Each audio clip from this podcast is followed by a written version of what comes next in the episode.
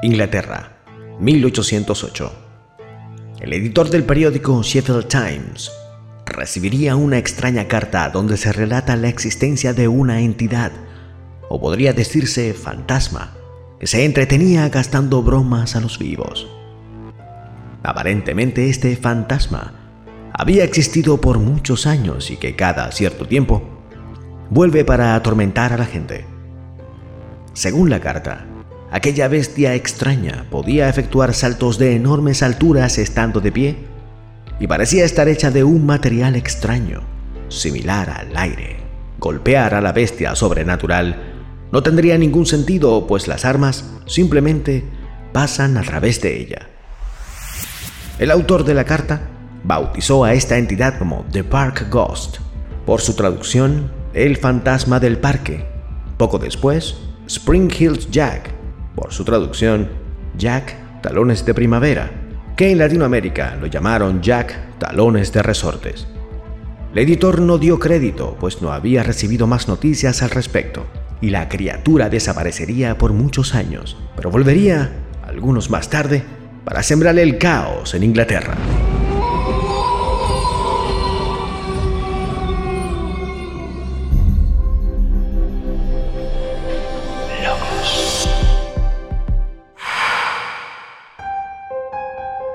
En 1837, una mujer se encontraba fuera de Blackheath Fair, en Inglaterra, cuando de la nada apareció nuevamente la extraña figura desde una calle.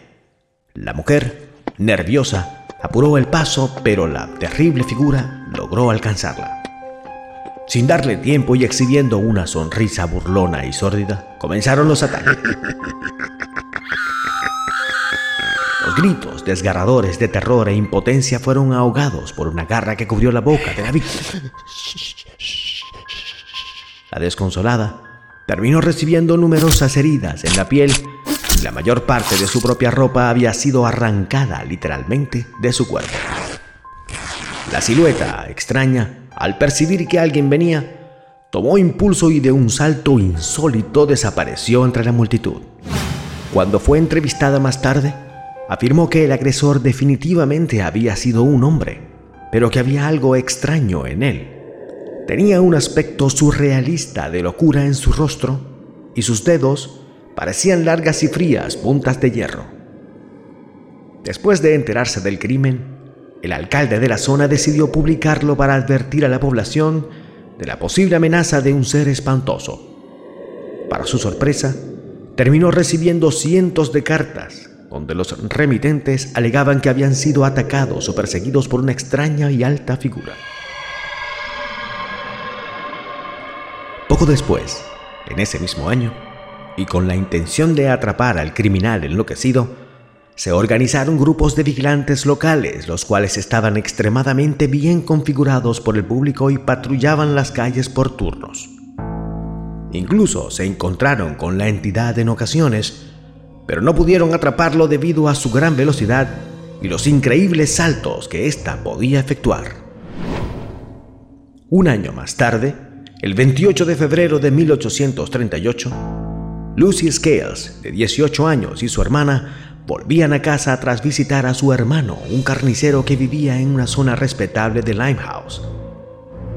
Ligeramente adelantada a su hermana, Lucy estaba a mitad de camino de Green Dragon Alley cuando un personaje que había estado esperando en un rincón del pasaje apareció y la atacó.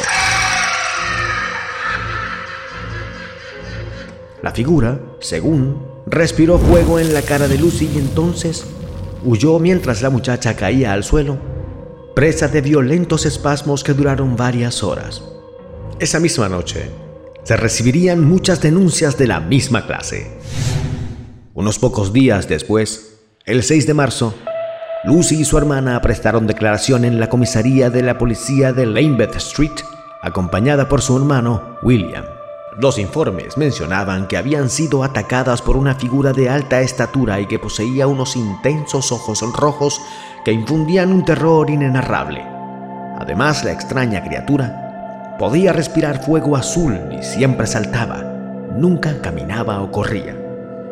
Pronto se corrió la voz de estos grupos al público, no perseguían a un hombre, perseguían algo sobrenatural. Poco después, se registró lo que sería el incidente mejor cubierto por la policía y los periódicos de ese año.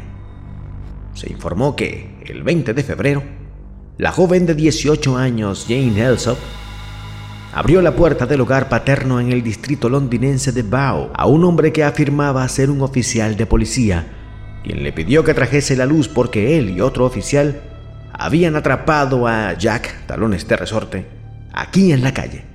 Al abrir la puerta, la joven quedó pasmada al ver aquellos ojos aterradores. El hombre, dibujando una sonrisa macabra en su rostro, atacó entonces a la muchacha quien, había quedado inmóvil, presa del pánico. Rasgándole el vestido y tirándole el pelo de una forma desesperada, el atacante sonreía sin cesar hasta que otros miembros de la familia, escuchando aquel escándalo, acudieron a ayudar a la aterrorizada joven. Alsop, poco después y más calmada, contó a los investigadores de la policía de Lambeth que llevaba una especie de casco y un disfraz blanco ajustado con aspecto de hule. Su cara era espantosa y sus ojos como bolas de fuego. Tenía garras en las manos de algún material metálico y vomitaba llamas azules y blancas. El diario The Times informó del supuesto ataque sobre Jane Alsop bajo el titular Atrocidad en Oxford.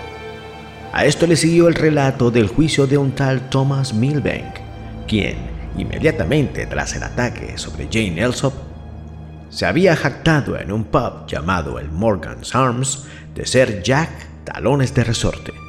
Fue arrestado y juzgado en la corte de Lambeth Street. El oficial que lo arrestó fue James Leah, que antes había atrapado a William Carter, un asesino a sangre fría a quien la prensa bautizó como el asesino del granero rojo por esa misma época. Milbank había estado vistiendo un mono blanco y un abrigo que había dejado afuera de la casa, donde también se halló una vela que había dejado caer. Thomas eludió la condena solo porque James Alsop insistió que su atacante había respirado fuego y Milbank admitió que no podía hacer tal cosa. Si quieres escuchar el resto, no te pierdas de nuestro próximo programa. Déjame tu opinión en la caja de comentarios. Y ya que estás por allí, suscríbete al canal. Activa las notificaciones mediante la campanita y únete a mis redes sociales. Puedes escribir a mi correo electrónico, ese que ves en pantalla, si tienes algún caso en particular el que te gustaría divulgar en este tu espacio. Dale pulgar arriba si te ha gustado y compártelo. Eso me ayudaría mucho a crecer en el canal y seguir adelante con este proyecto del cual puedes formar parte. Muchas gracias por tu preferencia. Esto es Logo.